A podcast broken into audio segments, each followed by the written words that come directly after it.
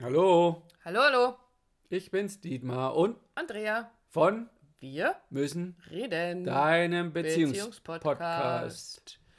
Wir sind für dich da, wenn es um Beziehungsthemen geht. Schon seit über 230 Folgen.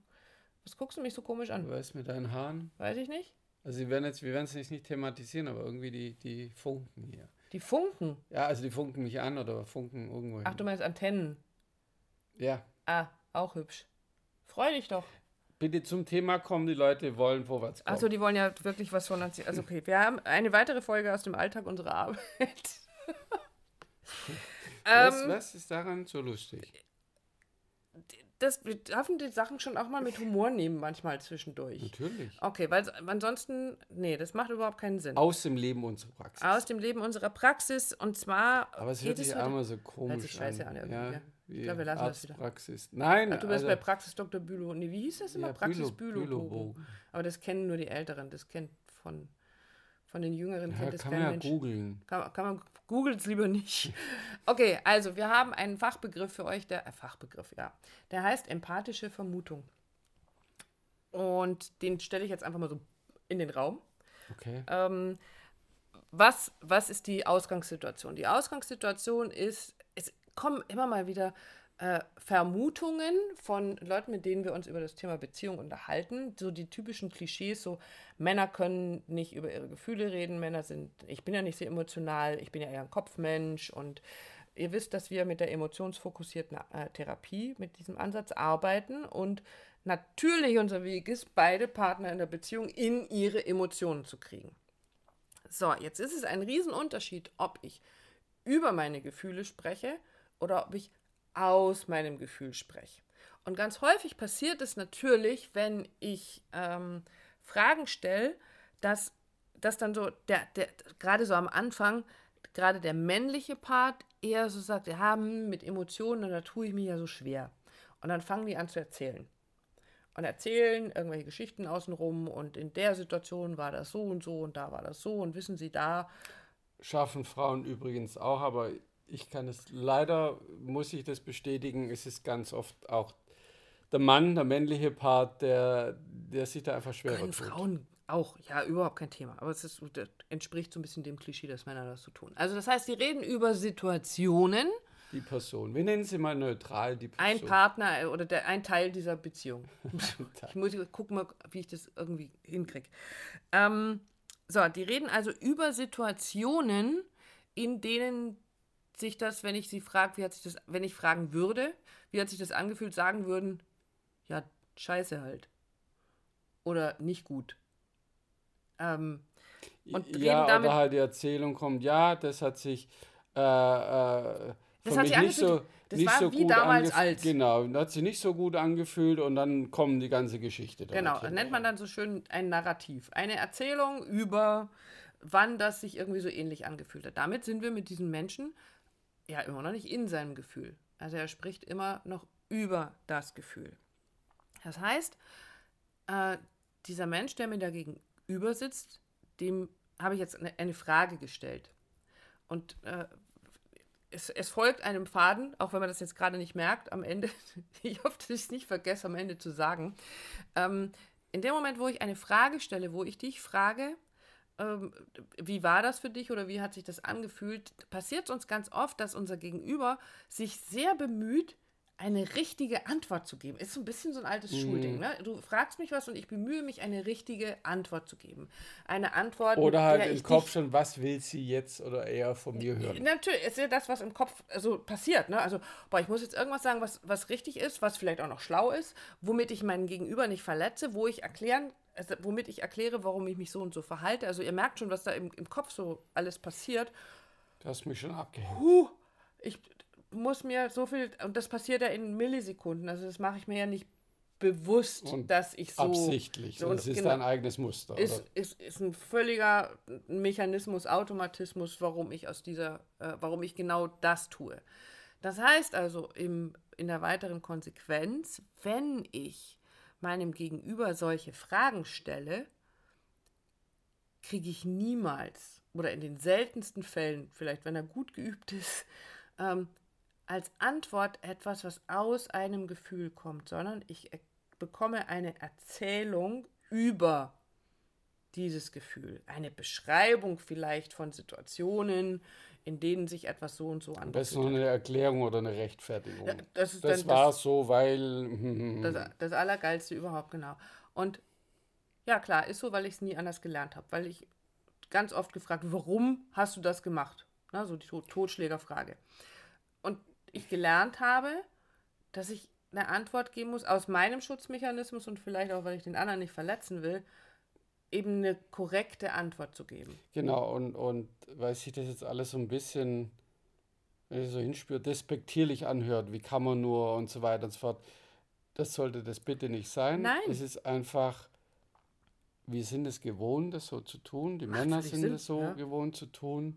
Das ist auch per se nicht schlecht oder falsch. Es ist nur halt eine andere Art und Weise, damit umzugehen. Naja, und es ist für mich, wenn ich da von außen drauf gucke, macht es total Sinn. Also das, was ich jetzt gerade erzählt habe, dass wenn du mir eine Frage stellst und ich dann versuche, eine, eine, richtige Antwort zu geben, macht ja total Sinn aus meinem, aus diesem, aus meiner Gehirnstruktur heraus zu sagen, ich muss immer gucken, dass irgendwie alles safe ist, dass alles sicher ist. Also muss ich eine richtige Antwort geben. Also wenn ich von außen drauf schaue, macht das, ist das absolut ja, ja, sinnvoll. Nur noch mal grad, ja, um Gottes so Willen, komisch, es soll, genau. soll nicht heißen, mein Gott, bist du doof, dass du kannst du einfach sagen, dann habe ich Angst, dich zu verlieren. Das ist einfach ungewohnt. Richtig. Und das haben wir halt einfach nicht gelernt. Und auch die Gesellschaft ist nicht so gestrickt. Nee. Also wir lernen eher eben über unsere Gefühle zu reden, statt aus meinem Gefühl heraus. Richtig. Und aus meinem Gefühl, was ist jetzt der Unterschied, aus meinem Gefühl zu erzählen, ist, da kann ich schon auch mal eine Situation heranziehen als Bild und sagen, da habe ich mich so und so gefühlt. Und jetzt kannst du als Partner etwas total Cooles machen.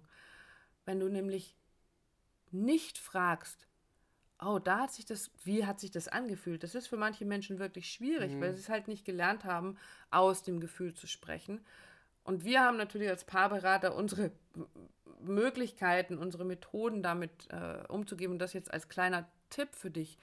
Wenn du dann statt die Frage zu stellen, wie hat sich das angefühlt und damit dein, dein Gegenüber vielleicht völlig in die Unsicherheit bringst, weil er nicht weiß, wie er, naja, schlecht halt, über, du überforderst ihn, kannst du eine empathische Vermutung anstellen.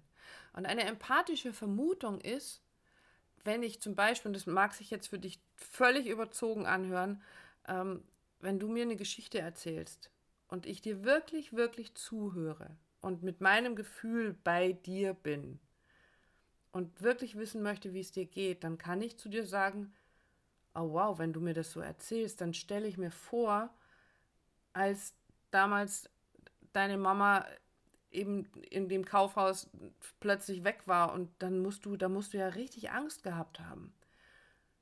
Ich kann mir vorstellen, dass das, also dass das für so, als du so klein warst, das muss ja furchtbar gewesen sein. Und dann hat dein Gegenüber eine empathische Vermutung, also eine mitfühlende Vermutung und nicht etwas, auf das er richtig antworten muss, sondern er kann dieses Gefühl anprobieren wie so ein Mantel und sagen, passt mir dieses Gefühl jetzt gerade und kann darauf reagieren. Also ich kann, wenn ich es ausspreche, diesen, diesen Mantel, dieses Gefühl anprobieren und du kannst es für dich anprobieren und kannst für dich gucken, oh, passt das jetzt für mich? Oh, das stimmt, ja, das, genau so habe ich mich gefühlt ich habe echt richtig Angst gehabt, dass meine Mama verschwunden ist. Mhm. Und, und dann bist du im Gefühl. Dann bist du plötzlich, in Anführungsstrichen, plötzlich im Gefühl, mitten in diesem Erleben drin. Und dann kannst du anders reagieren. Und dann erzählst du vielleicht davon, Stimmt, das hat sich so angefühlt und da habe ich echt, ich habe Angst gehabt, dass ich sie nie wiederfinde und dass ich ganz allein auf der Welt bin. Also um das jetzt mal noch größer zu machen. Aber dann sprecht ihr plötzlich aus eurem Gefühl miteinander. Du bist als Zuhörer im Gefühl und dein Aber warum ist es so wichtig? Weil, warum das so wichtig ist, aus dem Gefühl zu sprechen, weil ich dann primäre Bindungssignale setze, weil du mich ganz anders wahrnimmst. Wenn ich dich frage, warum hast du denn dann da so ein Theater gemacht als deine Mama, mein Gott, passiert halt mal, dann bringe ich dich immer in die Rechtfertigung und dann kriege ich dich nie ins Gefühl. Wir lernen aber Bindung und Verbindung nur übers Erleben. Wir lernen Dinge, wenn wir sie wahrnehmen können, wenn wir sie erlebt haben. dann verankern die sich ja ganz anders in unserem System, als wenn ich nur darüber erzähle. Also wenn du heute, das ist ja so ein Ding, was ich der, der, der Schule, in Anführungsstrichen, der heutigen Schule, dem Schulsystem so ein bisschen vorwerfe, sage ich, hey, Geschichtsunterricht könnte so spannend sein, wenn ich die Geschichte eines Menschen höre, der das erlebt hat und der beschreibt, wie sich das angefühlt hat, wenn ich die Angst spüre. Das ist das, was du in Filmen hast. Du guckst ja, den Film aber ich an. glaube, in der Schule passiert es schon auch manchmal. Ich will jetzt nicht, Ja, nein, um Gottes also Willen. unter Umständen gibt es die Gibt's mit- einen äh, oder die- anderen, die, die das gibt's. anders machen, wo du sagst, wow, ja, das berührt mich jetzt. Genau, dann ist es was völlig anderes. Also wenn du heute, wenn du überlegst, was gibt es für Filme, die dir in Erinnerung geblieben sind, wo du vielleicht geweint hast oder du hast ganz furchtbar gelacht, auch das, die positive Nummer funktioniert ja genauso. Solche Sachen bleiben doch ganz anders im Gedächtnis und verankern sich ganz anders. Und daraus entsteht Verbindung. Nämlich die Verbindung der Gefühle miteinander. Dann kann ich ganz anders auf mein Gegenüber reagieren, weil dann verstehe ich plötzlich, was da wirklich für eine tiefe Angst da ist. Und dann ist es kein, das, was wir oft sagen, dieses sekundäre, ja, ich bin dann verärgert, wenn du für mich, wir sind auf irgendeinem Jahrmarkt unterwegs und ich sehe dich plötzlich nicht mehr. Und dann werde ich sauer. Und dann kriegst du als erstes mal meinen Ärger ab und mein, wieso bist denn du nicht, warum hast du nicht Bescheid gesagt? Ich habe hab dich überall gesucht. Und dann, wenn ich aber ins, ins Gefühl reingehe und sage, ups, das war ein voller Flashback, ich habe mich gefühlt wie dieses kleine Kind, ich habe so Angst gehabt, dass ich dich nicht mehr finde, das ist doch was völlig anderes. Damit erreiche ich dich auf einer ganz anderen Ebene. Und das ist das, was Verbindung Genau. schafft. Weil wir werden erzogen und die, die, die Sozi Sozialisation findet da eben auch ganz oft über den Kopf statt, was nicht per se nicht falsch oder schlecht ist, sich die Dinge zu erklären und die Welt sich zurechtzulegen. Aber die Lösung liegt, und deshalb heißt es ja emotionsfokussierte Therapie, äh, die Lösung liegt in der Emotion. Und das ist das, weil ich da drauf schauen darf, jetzt schon auf unser Jahr ein bisschen, die ganzen Paare, die wir begleitet haben, äh, oder auch Einzelpersonen, ist ein großes Thema, emotional nicht, nicht erreicht zu werden oder der Partner ist emotional nicht erreichbar, Mhm. verfügbar.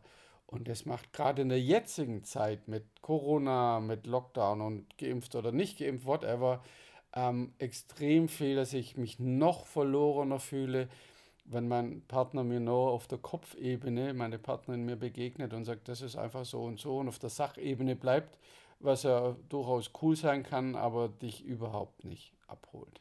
Ja.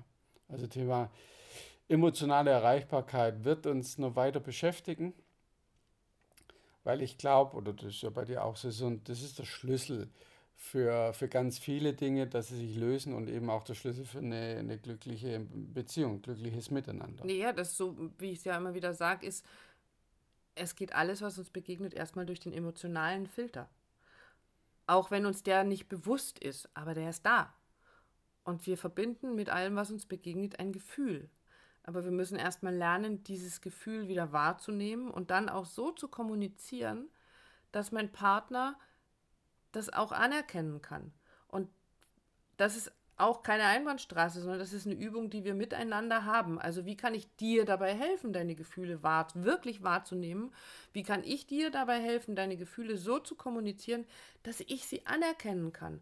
Und dazu ist nochmal das Fremdwort, äh, das Fremdwort, das, der Fachbegriff, die empathische Vermutung ein viel, viel besserer Schlüssel als die Frage, wie hast du dich da gefühlt? Punkt. Ende. Ich wollte fast Amen sagen. Oh nein. Ich habe es nicht getan. Hast es, du hast es nicht getan. Dann bis zum nächsten Mal. Tschüss. Ciao.